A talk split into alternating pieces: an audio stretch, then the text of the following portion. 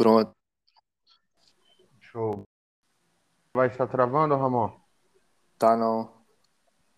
Tranquilo. A minha tá de boa? Tá de boa.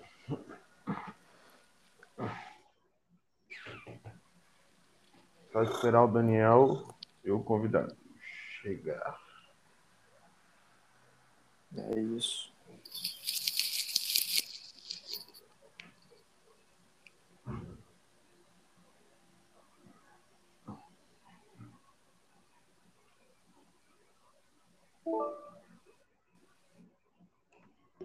Boa tarde. Boa tarde, estão me ouvindo? Sim, sim, estamos sim. Sim. Show de bola. Todo mundo me Show. escuta também, acabei de entrar. Escuto, Sim. escuto. Pra mim tá de boa. Show. Show. Então, mais um podcast aí da, da empresa acadêmica Ação e Harmonia, com outro convidado aí, Júlio César, educador físico, personal trainer, massoterapeuta aí. Fala aí, Júlio, todos os seus seu diploma aí pra gente. Tudo bom, pessoal? Agora é uma e meia, então boa tarde para todo mundo. Boa tarde. Eu tenho bastante tempo de prática já também, de estudo na área da musculação, né? Eu sou formado bacharel em Educação Física pela Federal do Espírito Santo.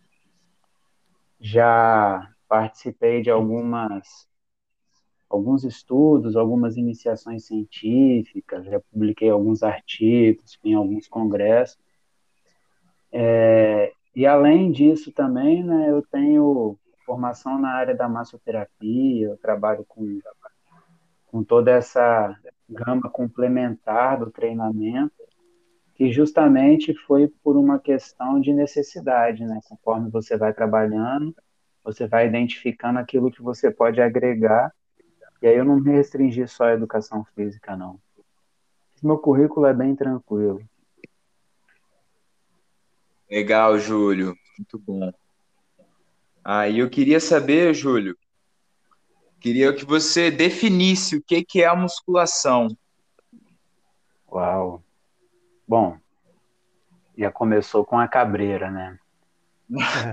Musculação, Quando vamos colocar, vamos colocar num aspecto geral, né? Porque tem várias formas de se entender a musculação.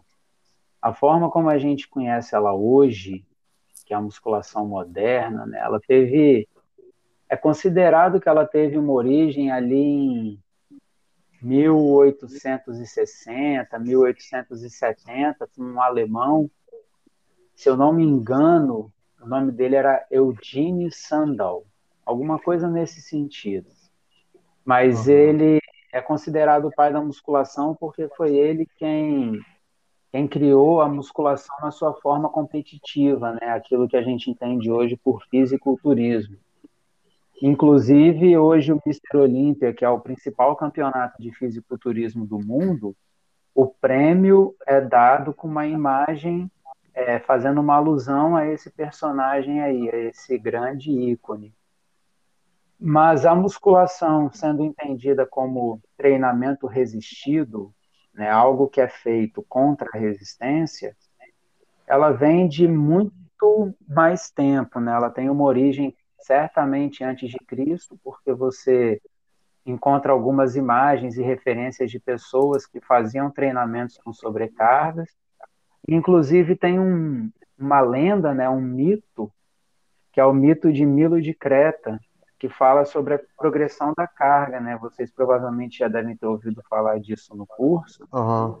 mas ele era famoso por carregar um bezerro, se eu não me engano, desde novo, e conforme esse bezerro Sim. ia ganhando peso, a força de Milo ia aumentando, porque ele sempre percorria o mesmo caminho, mas o próprio peso do bezerro ia aumentando, até que ele virasse um grande touro, né? E proporcional a isso, a força de Milo foi aumentando. Então, isso sendo entendido como sobrecarga progressiva, como algo feito contra a resistência, é muito mais antigo do que 1867, como eu disse anteriormente. É, mas você encontra esse tipo de progresso na, na, na, cultura oriental, né? o próprio Kung Fu, ele prega muito isso, e o Kung Fu é uma arte marcial muito antiga, enfim. É difícil dizer de onde veio, mas o início da forma competitiva foi ali entre 1860 e 1870, e se eu não me engano, o primeiro campeonato de fisiculturismo então a gente tem pelo menos aí uns 140 anos de estrada. Legal. Show. Legal, cara. Pô, você abordou bem a história aí da musculação, me fez até reviver coisas aí da, do curso. É bem bacana. É bem bacana. É... E deixa eu te falar, para quem que a musculação é recomendada? Para quem a musculação é recomendada? Eu acho que eu vou te responder isso pelo contrário, né? Para quem a musculação não é recomendada. Uau. Eu acho que a musculação só não é recomendada para quem não está apto para praticar, não tem condições de ir lá e fazer ou de exercer algum tipo de força. Porque a musculação ela ficou tão famosa e foi considerada tão importante justamente por ela ser muito versátil. Então, você consegue, a partir de várias formas, trabalhar todos os grandes agrupamentos musculares, né, desde formas mais simples e seguras até formas mais arriscadas. E isso uhum. permite com que, desde a infância até a terceira idade, pessoas com lesões, pessoas com restrições, possam ter algum tipo de adaptação ali para poder conseguir efetivamente praticar a musculação. Interessante. É, você me deixou curioso, Júlio. Hum. Eu estava vendo a etimologia da palavra musculação. Aí uhum. vem do latim músculos, que é definido como rato. Olha que viagem. Rato? Aham. Uhum. Mus é rato, camundongo.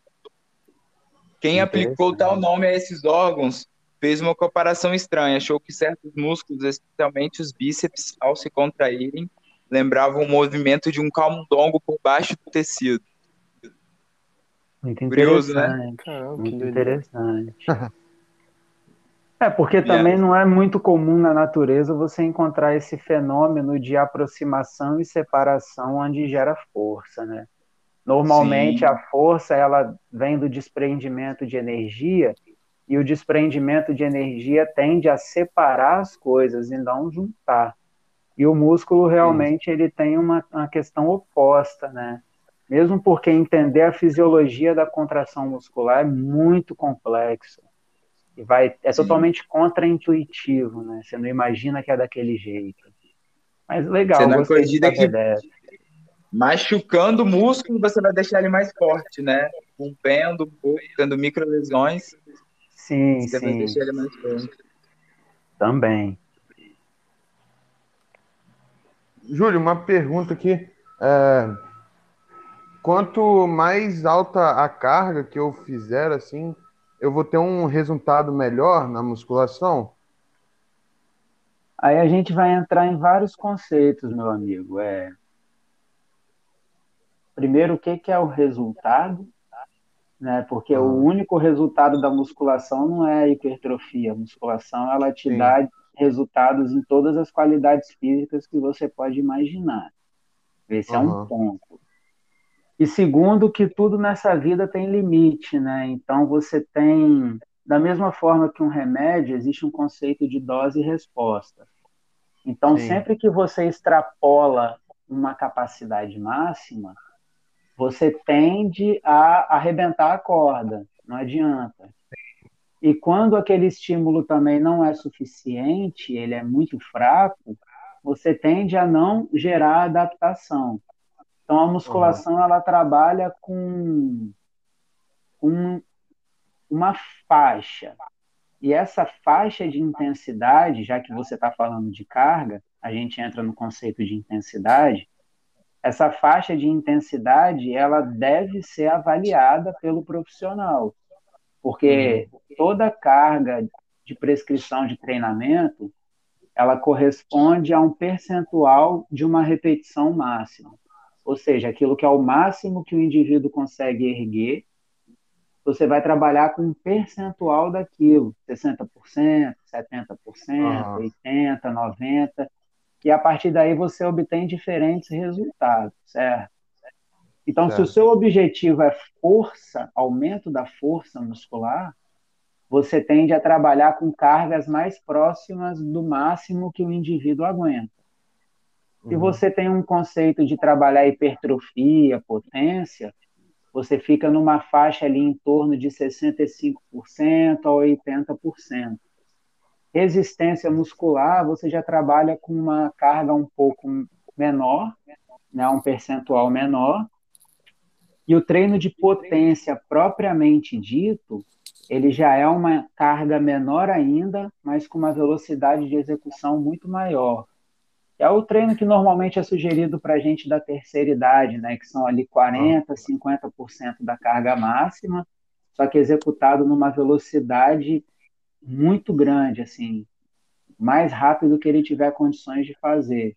E isso também uhum. gera uma adaptação, né, principalmente de potência, como eu disse, e de ganho, né, de massa muscular, que é a hipertrofia. Tipo assim, é, um treino de resistência, assim, eu tenho que diminuir um pouco o peso e aumentar um pouco a repetição, porque eu fui atleta de boxe, né? É, com mais novo, com 18 anos, é, a gente, para fazer resistência, a gente trabalhava o quê? Diminui um pouco a carga e aumenta a repetição. Em vez de fazer 10, faz 15 a 20, entendeu? Uhum. Essa é uma das formas de se prescrever, principalmente para quem é atleta ou para indivíduos adultos, né? Mas uhum. você tem que lembrar do princípio da individualidade biológica. Então depende de para quem a gente está falando. Se nesse Sim. caso fosse uma pessoa de 70 anos de idade, uma pessoa que já atingiu a terceira idade, então, esse conceito não é uma verdade, entendeu? Se fosse uhum. o caso de uma criança, por exemplo, também não seria. Mas, num geral, o que o American College recomenda é dentro disso que você comentou. Né? 15 a 20 repetições com uma carga mais moderada tende a, a melhorar a nossa resistência, o condicionamento físico em geral. Sim. Menos do que isso, desde que a carga seja máxima, né, 8, 10, 12 repetições máximas, já tende a agregar na questão de volume muscular, né? A perimetria uhum. do músculo aumenta. E menos do que oito repetições já tende a puxar para força muscular, que é aumentar a capacidade de adaptação dos tendões, das uhum. fáscias, esse tipo de coisa. Mas aí aumentaria a carga também, né? É, a carga, quando eu estou falando em número de repetições, eu falo sempre dentro do conceito de repetições máximas. As uhum. repetições máximas quer dizer que você vai colocar uma carga equivalente para que quando você atinja aquela repetição estabelecida, por exemplo, oito repetições, você tenha Sim. atingido a exaustão, você não seja capaz de fazer mais uma repetição e nem você tenha que parar antes da oitava. Então você uhum. ajusta a carga de acordo com o número de repetições que você vai fazer. Isso também é uma Entendi. forma. Uhum. Então, Júlio, é, eu queria que você me tirasse uma dúvida sobre sobre quais são os benefícios que a musculação atende. Boa pergunta. Bom, a musculação, ela, na minha opinião, ela é uma das atividades físicas aí que você tem mais completa, né? Não é à toa que os atletas de várias modalidades, por exemplo, o amigo falou do boxe aí agora, recorrem à musculação, nem que seja para complementar o seu próprio treino. Então, a musculação, para mim, é a que mais engloba benefícios. Dentre esses benefícios, eu acho que entram todos aqueles benefícios da saúde que são estabelecidos pela própria OMS, que é o benefício físico, né, a saúde física, a saúde mental e pensando no contexto de uma academia e etc., onde você vai ter convívio com outras pessoas, você também tem benefícios no campo social. Uhum. A musculação também, ela gera algumas. É interessante que eu lembro na época que eu estava muito focado em bioquímica, eu lembro de ter, ter contato com um conceito de que o exercício de força ele, ele gera algumas adaptações, principalmente a nível muscular, que são muito diferentes de um exercício de um exercício aeróbico, né, um exercício de endurance. E essas adaptações, você também pode associar elas à produção de alguns neurotransmissores que vão gerar sensação de prazer, de é, contentamento, esse tipo de coisa, que são coisas que, que são diferentes do que o treinamento de endurance iria te possibilitar. Agora, a nível físico, a musculação ela gera, aí vai variar muito do tipo de treino que você vai fazer, né? Mas ela gera aumento no condicionamento físico, força muscular, hipertrofia muscular, mineralização dos ossos, lubrificação das articulações, regeneração de tecidos.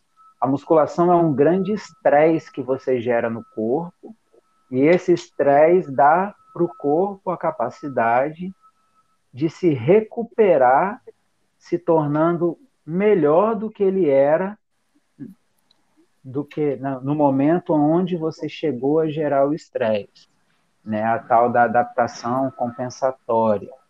Então você sempre tem um prejuízo e volta melhor do que você estava antes de prejudicar. Em vários níveis. Fica difícil te dizer o que que a musculação não melhora. Tem estudo até comparando a musculação com a melhora da acuidade visual.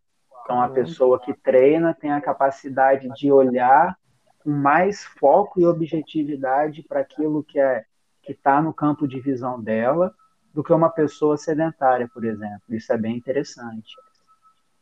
Pô, Júlio, um dos, muito interessante. Um dos principais benefícios também é a melhora do sistema cardiovascular, né? Sim. Porque sim. os exercícios diminuem a pressão arterial e, e aí favorece a pessoa ter uma saúde, contribuindo para ela ter uma prevenção de doenças, no caso. Sim, isso não tenha dúvida.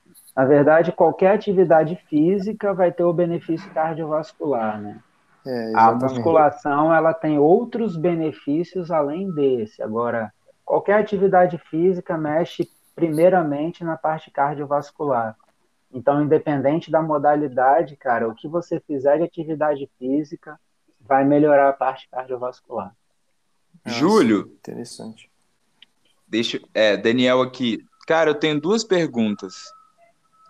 A primeira, se você já trabalhou muito com cardiopatas, que a gente acabou de falar do coração, e, e também falar, a, é, de acordo com a musculação, o que acontece quando tem excesso?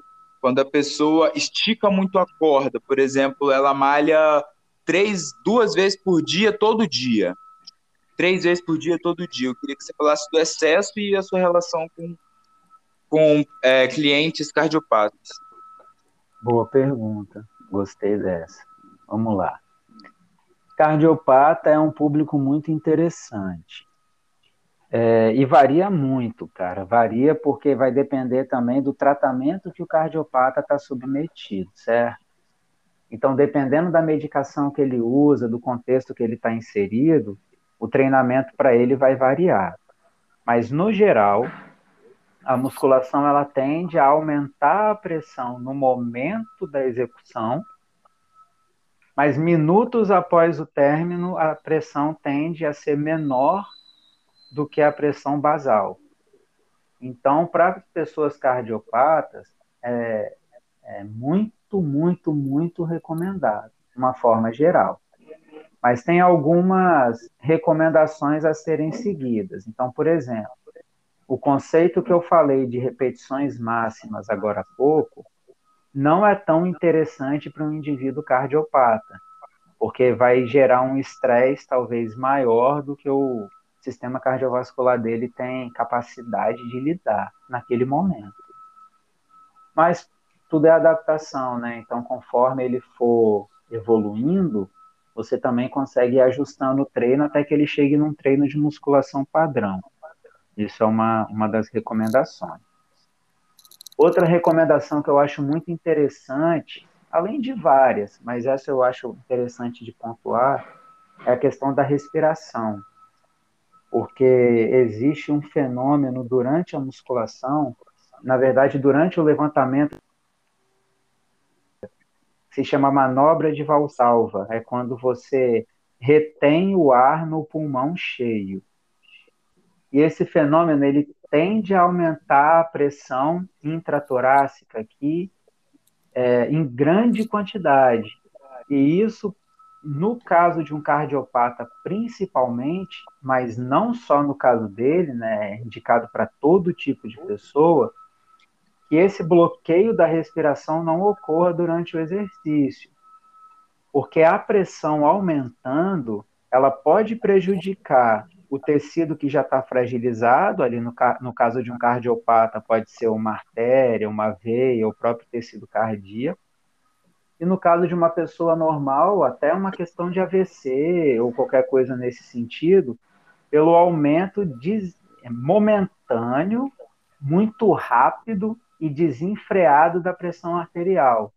Isso é uma coisa sempre interessante da gente monitorar.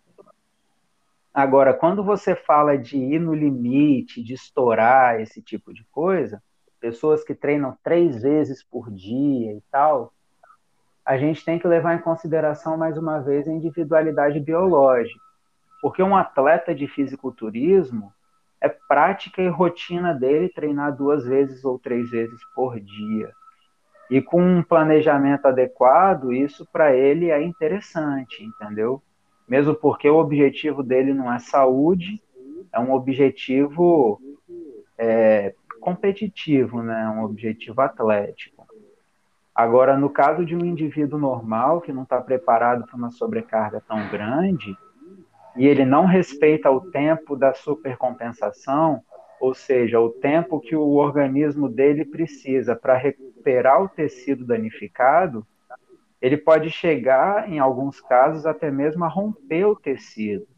Né? O que é muito comum, na verdade, de você ver numa sala de musculação, o camarada que tem uma ruptura parcial ou até mesmo total de um, de um músculo, bíceps, peitoral, são os mais comuns de você ver, mas não são os únicos, né? Da mesma uhum. forma que um atleta de corrida tem uma, uma sujeição maior a romper o tendão calcâneo, né, pelo excesso de movimento que aquele tendão está fazendo.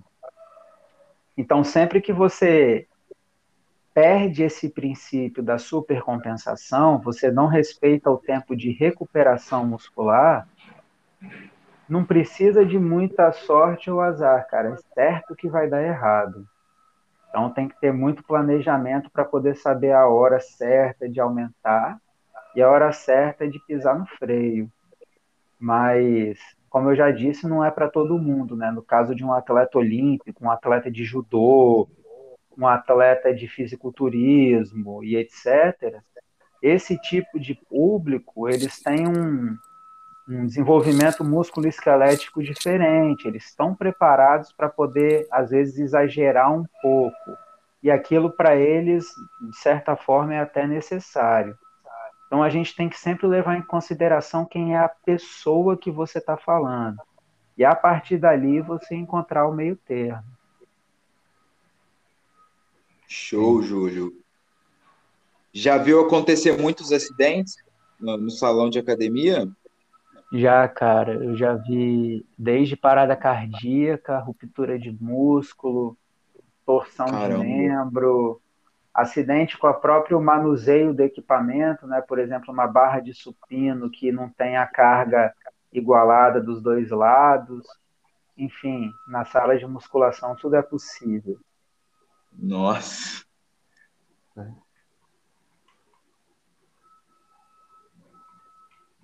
É, ô, Júlio, uma pergunta aqui que é, no, na academia, no boxe em geral, né, que eu já fiz assim, é, a respiração, qual é o jeito mais adequado de, da respiração? Respirar durante os exercícios? Pelo nariz, respiração pelo, pelas narinas, né, ou pela boca, assim? É difícil de te dar uma regra, cara, porque existem pessoas e pessoas. Por exemplo, você vai pegar aquele indivíduo que ele tem um desvio de septo, vamos supor, e a capacidade dele de respirar pela narina está obstruída. Então fica difícil da gente determinar, varia do dia, qualquer tipo de reação alérgica, tudo isso tem que ser levado em consideração. Mas a recomendação geral é o seguinte: prender o ar nunca te ajuda. Então uhum. a ideia é você sempre estar tá mantendo o fluxo respiratório e que a boca não é o melhor caminho para a entrada e nem para a saída do ar. Não é o melhor caminho, né? A narina é preparada fisiologicamente para cumprir esse papel. Uhum. Só que a gente tem as duas possibilidades justamente porque o corpo, em determinado momento, ele se sente com mais necessidade de fazer por um caminho ou outro. Então eu tento não restringir nesse sentido, mas está sempre cobrando que a pessoa mantenha o fluxo respiratório, entendeu? A não ser no uhum. caso de um atleta, por exemplo, de levantamento de peso, que ele se beneficia de prender a respiração. Mas não é um cardiopata qualquer que vai começar a fazer levantamento de peso olímpico, né? Que está dentro Sim. da musculação mas já é uma coisa um pouco mais seleta. Então, vamos bater mais uma vez na tecla. Mas, no geral, sempre respire, cara, não importa por onde. Se você conseguir respirar pelo ouvido, tá valendo. Só não prende o ar. Júlio, é. e tipo, em relação à respiração, na fase excêntrica e concêntrica, tem um jeito certo, tipo, de inspirar e expirar? Então, no geral, é, não tem uma recomendação com relação a isso, né? Varia muito de exercício para exercício. Uhum. Mas o que eu já percebi é que, num geral, toda vez que você está comprimindo, contraindo o músculo, você é, é mais interessante que você expire. E quando você está relaxando o músculo, é mais interessante que você inspire. Ah, um sim. erro muito comum que eu vejo acontecer, que eu acho que vale de ser citado, é a questão do agachamento. Normalmente, num exercício de agachamento ou de leg press, as pessoas tendem a puxar o ar, a inspirar na hora que está abaixando ou na hora que está trazendo a carga do leg press na direção do corpo. E soltar o ar, expirar, na hora de voltar à posição inicial, que é a posição em pé, né, com as pernas estendidas. Uhum. Uhum. É, sempre que a gente expira para expulsar o ar, a gente tem que fazer uma contração do músculo do abdômen, os músculos do abdômen, né? Todo o cinturão do abdômen. E isso é uma forma natural de proteger a própria coluna. Então, quando você está fazendo um agachamento, por exemplo, que você está descendo, se você está inspirando, puxando o ar, você está afrouxando a musculatura abdominal. E isso vai prejudicar a estabilidade da sua coluna. Então, a recomendação é: quando você está descendo, quando você está encolhendo, quando você está diminuindo o seu próprio volume, você soltar o ar para você manter uma estabilidade da musculatura abdominal. Na hora de subir, na hora de expandir, você inspirar para poder você conseguir restabelecer o fluxo da pressão interna. Ah, sim, entendi. Interessante, Júlio. Pô, tá dando aula, hein, cara? Muito bom ouvir você. Valeu, irmão. Deixa eu tirar uma dúvida, cara. Em, é, em relação às dores, né? Porque a gente sabe que o exercício ele gera uma inflamação, mas qual é esse nível assim? Eu tenho que sentir em todo treino eu tenho que sentir meu corpo dolorido. Como que isso funciona? Essa é uma boa pergunta, cara. Na verdade, a que eu mais bato de frente na sala de musculação é ela. Vamos lá. Ó. A dor, ela pode ser um bom indicativo de um processo de adaptação, certo? Principalmente quando a pessoa está começando, né, sentir as dores na parte muscular, que eu acho super importante de frisar, né, porque nenhuma dor articular é interessante, nenhuma, não tem exceção. Se doeu na articulação, é porque está no lugar errado.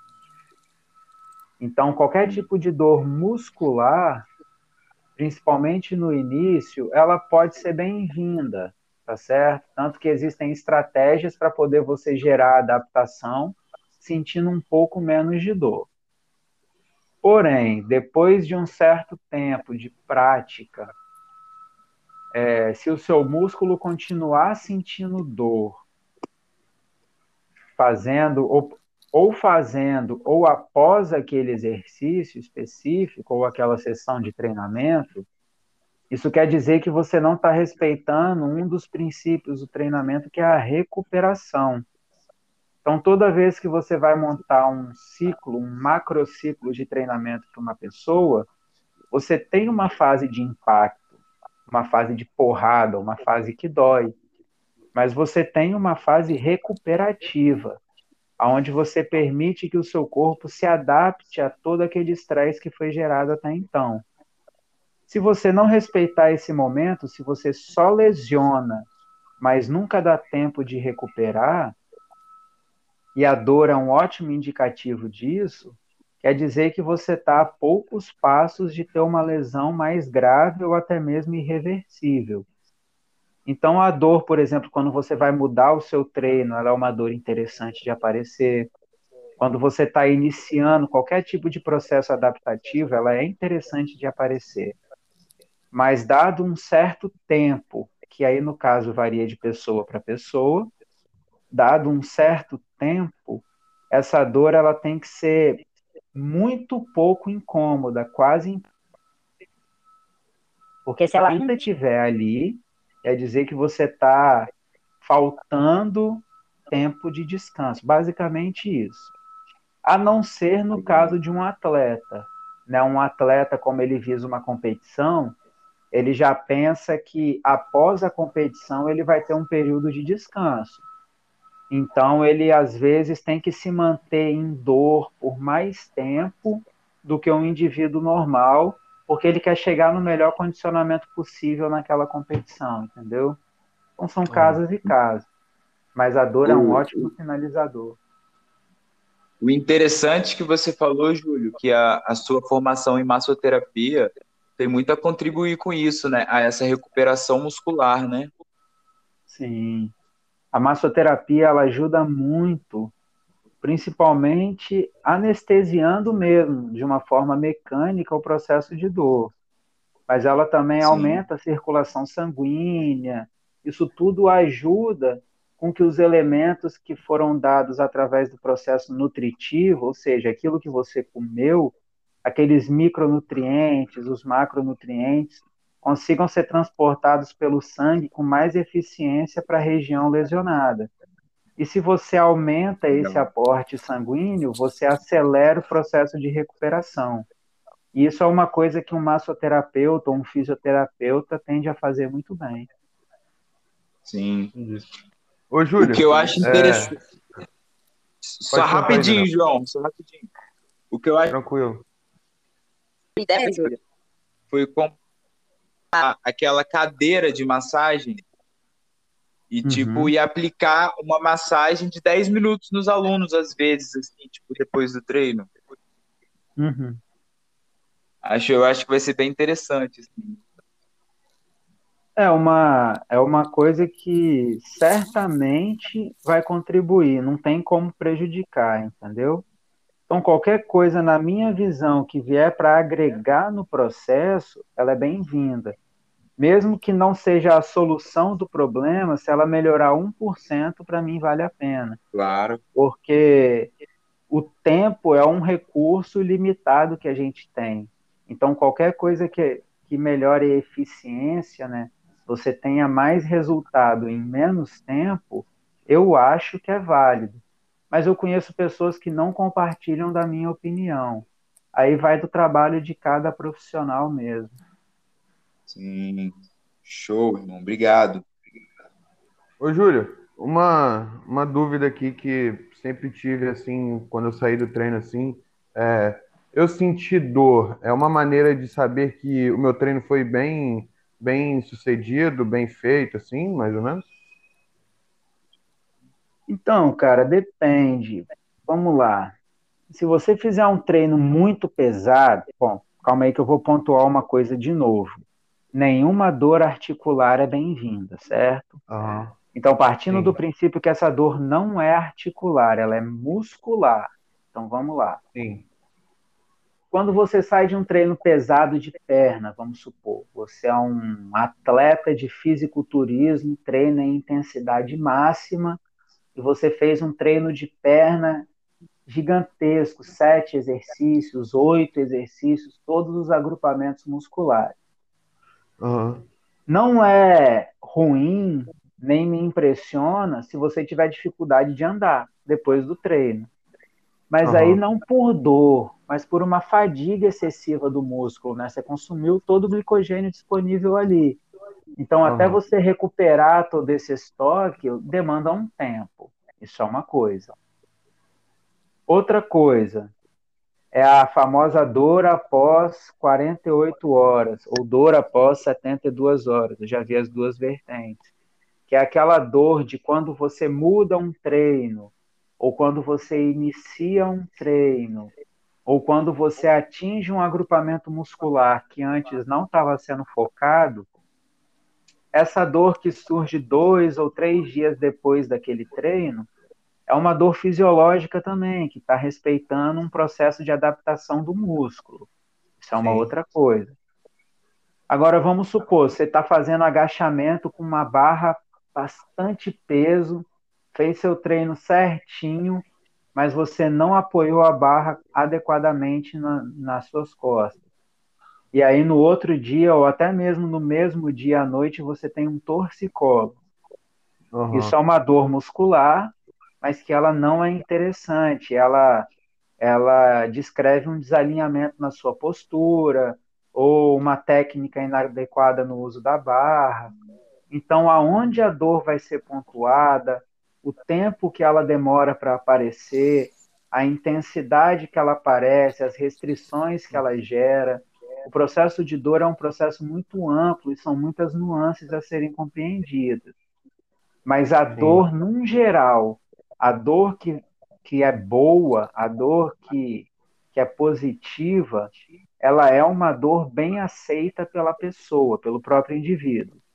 Se aquela dor não está gerando uma adaptação positiva, ela é uma dor extremamente incômoda e desconfortável, que atrapalha as, as coisas do dia a dia, né? o trabalho, levantar da cama, sentar na privada. Eu já ouvi até mesmo pessoas que tinham dificuldade de levantar o braço para lavar o cabelo depois de um treino. E isso, dependendo da fase de treino que você tiver, cara, é um péssimo indicador, entendeu?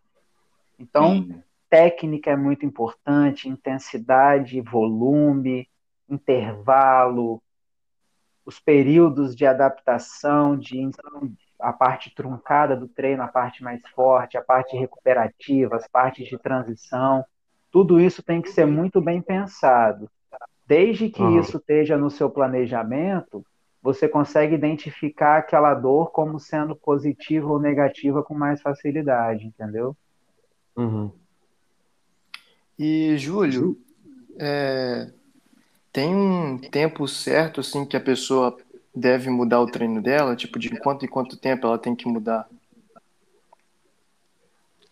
Olha, aí depende de quem montou o treino, né? Porque todo treino ele envolve um planejamento de curto, médio e longo prazo. Então, por exemplo, não é errado você manter a mesma série de exercícios e atualizando a carga, mudando as repetições, né, que é o princípio volume e intensidade, ao longo de um ano. Isso pode gerar bons benefícios, entendeu? Uhum. Então vai variar muito da pessoa que montou. Num geral, numa sala de musculação, quando você atende coletivamente, você não consegue cuidar tanto desses detalhes. Então acaba sendo estabelecido um período de um mês ou até mesmo dois, porque naquele período você sabe que o camarada chegou num ponto aonde aquilo ficou fácil para ele.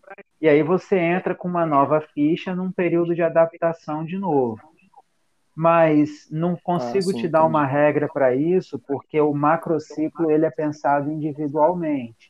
O que a gente tem que entender é o seguinte: uma fase do treino é adaptação, uma fase do treino é porrada, uma fase do treino é mais porrada ainda e a outra é recuperação. Se você não tiver esse ciclo, dificilmente você vai respeitar o processo fisiológico do corpo. E aí existem diferentes vertentes, né? Existe, por exemplo, o treinamento com a periodização oblíqua, que num dia você treina um número de repetições, no outro dia você treina outro, no outro você treina outro, tem gente que faz essa divisão de mês em mês, tem gente que faz essa divisão de trimestre em trimestre. Para iniciante, aí varia assim, muito. Para iniciante é mais ou menos um mês que eles sempre a academia que eu faço estágio, eles sempre os professores sempre botam assim um mês para iniciante que está começando, nunca fez musculação. É, um mês normalmente a gente considera um bom número. Mas é aquilo, né? Porque eles já montam o treino com a intenção que daqui um mês esse treino esteja leve para aquela pessoa, sim, entendeu? Sim. Você Entendi. pode montar o treino um mês sem faltar, né? daqui um isso, um mês sem faltar. É, tem esse detalhe também, um mês sem faltar, porque quando você interrompe o processo, a adaptação ela regride e aí você sempre tem que começar do zero de novo, sempre. Por isso que os resultados são no mínimo três meses, né, Júlio? Geralmente. É, o resultado, realmente... o resultado você vê na primeira sessão de treino, né? Você consegue ter adaptação aguda no caso da musculação. Mas as adaptações crônicas mais sólidas, elas vêm com pelo menos um quarto de ano aí, que seriam três meses, né? A cada dois anos você também consegue avançar no ponto de adaptação a nível celular. Então, se você treina dois anos, já foi identificado que você tem um aumento no volume de célula satélite, aumento no volume de é, é, núcleos nas fibras musculares. Então, você não gera novas fibras, mas você gera novos núcleos. E aquilo ali permite que a eficiência metabólica do tecido muscular aumente e perder essa adaptação demora mais tempo. Sim. Júlio, é, eu tenho, tenho outra pergunta aqui em relação a essa realidade que a gente está vivendo, pandêmica. É, como que está sendo sua, suas aulas de personal durante a pandemia e o que que você acha do, do, da musculação, no caso, sendo feito com máscara? Essa é uma ótima pergunta, cara. Ótima pergunta. Bom, é, o personal, durante esse período de pandemia, ele acaba englobando outros aspectos de atividade física e menos a musculação, porque a musculação ela exige uma estrutura. Né? É difícil você fazer a musculação sem você ter o peso. E quando você usa o peso do próprio corpo, por exemplo, você já entra na calistenia, nos exercícios ginásticos, que não são musculação, entendeu? Mas são atividade física e são úteis também, o treinamento funcional e etc. são boas ferramentas. Então, como personal, eu acabo optando por essas atividades que você consegue fazer em casa, consegue transmitir à distância pela internet, esse tipo de coisa. Com relação ao uso da máscara, é, eu não vi nenhum artigo né, que explicasse isso com, com exatidão, Mas a experiência que eu tenho e que eu vejo nos meus alunos é que diminui o rendimento físico deles demais. Mesmo porque é necessário uma certa quantidade de oxigênio para poder ela fazer a remoção dos metabólitos do corpo. Então, quando você produz ácido lático e etc., né, você aumenta o nível de carbono no sangue e tal, se você tem um menor aporte de oxigênio, você tem mais dificuldade de remover esses resíduos do corpo. E como a sua respiração está restrita, isso acaba atrapalhando na sua recuperação. Então, uma adaptação que eu tive que fazer na prática foi aumentar os períodos de intervalo entre uma série e outra, entendeu? Interessante. Aumentar, às interessante. vezes, o período de descanso entre uma sessão de treinamento e outra. E, às vezes, até mesmo diminuir o tempo de duração de um dia de treino. Ao invés do cara treinar uma hora, ele treinar 40 minutos. Né, para ele poder ter mais tempo para descansar.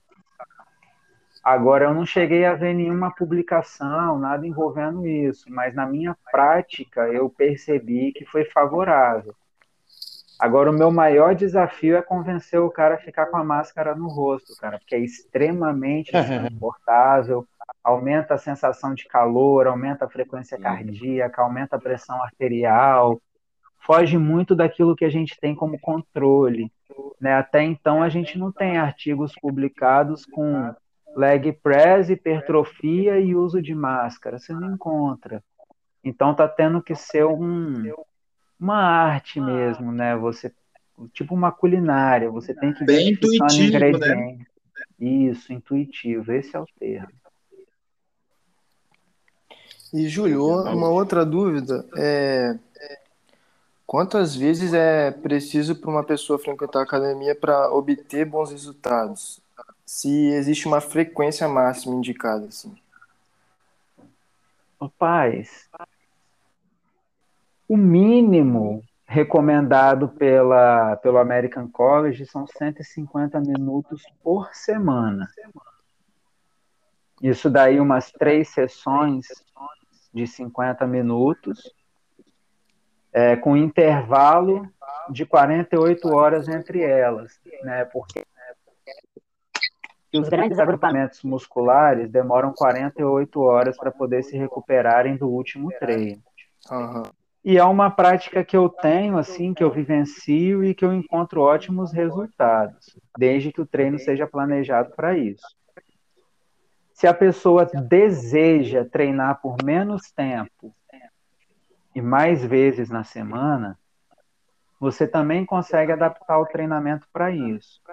O bom da musculação é essa flexibilidade que ela te permite. Agora, o máximo que a pessoa pode fazer por semana vai depender do tanto que ela aguenta, cara. Eu já conheci atleta de judô que o camarada treinava em determinado momento do plano de treino dele três vezes por dia durante um, um mês. Nossa. E aquilo ali durava uma hora cada sessão, sem o aeróbico, sem o cardio, né? Só musculação. Uhum. Depende de como é o planejamento para aquela pessoa, né? A corda ela tem, ela aguenta mais numa pessoa, menos na outra. Mas o mínimo que é recomendado são 150 minutos por semana. Esse é o mínimo. Interessante. Seria tipo três dias da semana a pessoa praticar, então. Três dias de 50 minutos Isso. é o suficiente para ela ter resultado, sem, Aham. sem estresse nenhum. Show.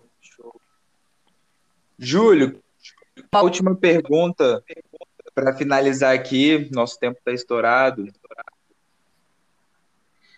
Eu queria saber, Júlio, o que você o que você vê da educação física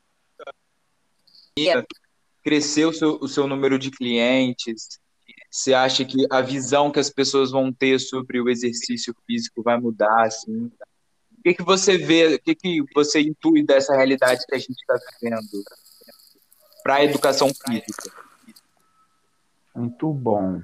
Primeiro eu quero te agradecer demais essa pergunta, que para mim foi a mais importante.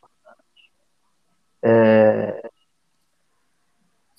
Eu acredito no nosso trabalho como um trabalho da área de saúde e um trabalho de professorado, né? Nós somos professores de educação física. A pandemia, para a nossa área, né, o lockdown, todo esse contexto geopolítico que a gente está vivendo, atrapalhou muito, cara. Atrapalhou, atrapalhou em arrumar cliente, atrapalhou em poder executar um bom trabalho, porque a gente envolve no nosso trabalho um contato físico, né? E é uma coisa que você não consegue ter com a mesma qualidade pela internet. A gente está vivendo a era da blogueira fitness também, que qualquer um passa um treino pela internet e as pessoas, por dificuldade de acesso, por não terem condições de investir num profissional, acabam seguindo aquilo. E aquilo certamente é melhor do que não fazer nada. Mas o exercício sem orientação, ele pode trazer consequências aí que são indesejáveis. Mas eu achei importante para a população em geral entender que a nossa área não é uma área da estética, a nossa área é uma área da saúde. E as pesquisas, a primeira coisa que as pesquisas começaram a apontar com relação às comorbidades aí do coronavírus e o nível de atividade física ou sedentarismo da pessoa, é que as pessoas mais sedentárias são, sem dúvidas, as mais suscetíveis às comorbidades do vírus. Então, a gente tem um papel social muito importante, porque uma coisa é você ir num médico, pegar um determinado medicamento e fazer um tratamento por um período. Outra coisa é você estar tá sendo responsável por cuidar da sua própria saúde durante a sua vida inteira, porque atividade física, o movimento é algo inerente ao ser humano. Não é uma coisa com começo, meio e fim. É uma coisa que nos acompanha e vai nos acompanhar a vida inteira. E as pessoas, por muito tempo, associaram o movimento, a atividade física apenas à estética. Então, eu acho que está sendo importante para abrir os olhos da sociedade, abrir os olhos dos políticos.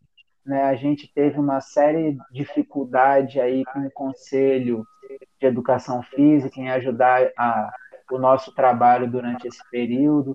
Então, a nossa área é uma área que está meio sem norte ali, politicamente falando, mas que está começando a se ver cada vez mais a necessidade, a importância do nosso trabalho.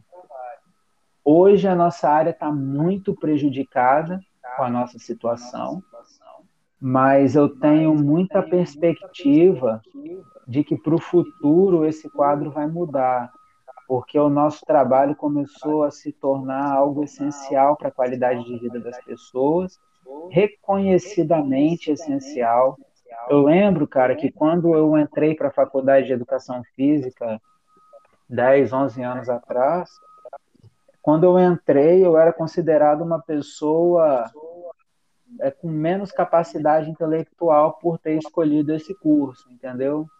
Quando eu contava, Sim. as pessoas riam de mim.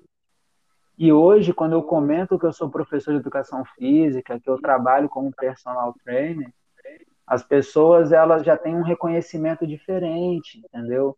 Elas já pedem algum tipo de dica, já pedem algum aconselhamento. Então eu já estou vendo que a própria visão social do nosso papel está se alterando.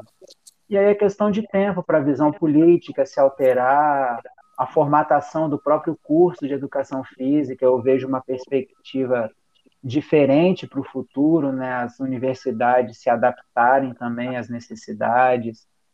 Eu acho que no futuro a gente vai ter uma melhora grande, mas atualmente não está mole não. É.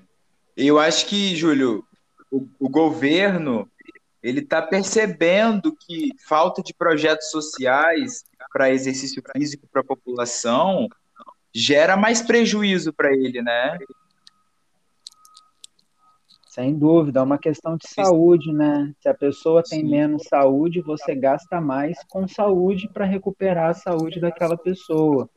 E o movimento é algo gratuito, cara. Você comeu, você tem energia disponível, você só tem que ir lá e usar ela. É como se você tivesse gasolina no tanque do carro, mas nunca andasse com o carro, entendeu? É meio sem sentido. Mas a gente está aprendendo. Sim. Oi, Júlio, queria agradecer. Muito bom esse bate-papo aqui. Eu acho que vai ser para o curso de educação física, que ele vai ser publicado no Spotify. Assim que for Show publicado, eu te mando. Beleza, E eu queria agradecer mais uma vez e pô, te mandar um abraço. E no futuro aí a gente se encontra pessoalmente. Se Deus quiser, cara. Eu quero agradecer é. também a oportunidade. Eu sou um apaixonado pela área, então tudo que eu puder fazer para poder contribuir no desenvolvimento aí da nossa área, eu vou fazer com todo o prazer do mundo. Desejo muita sorte aí para vocês, para todo mundo que está estudando. Obrigado, essa coisa linda que é a educação física, que mescla todas as ciências da área da saúde. É realmente uma arte, né? vai muito mais do que um papel. E desejo sorte aí para todos nós, que a nossa área progrida e que as pessoas vejam a, o benefício, a maravilha que é quando você está em movimento. Isso é muito importante. Sim. Obrigadão aí pelo conhecimento que você passou para a gente. Tamo junto, mano. Valeu, Júlio. Valeu, Júlio. Valeu, Grande abraço. Abraço. Valeu.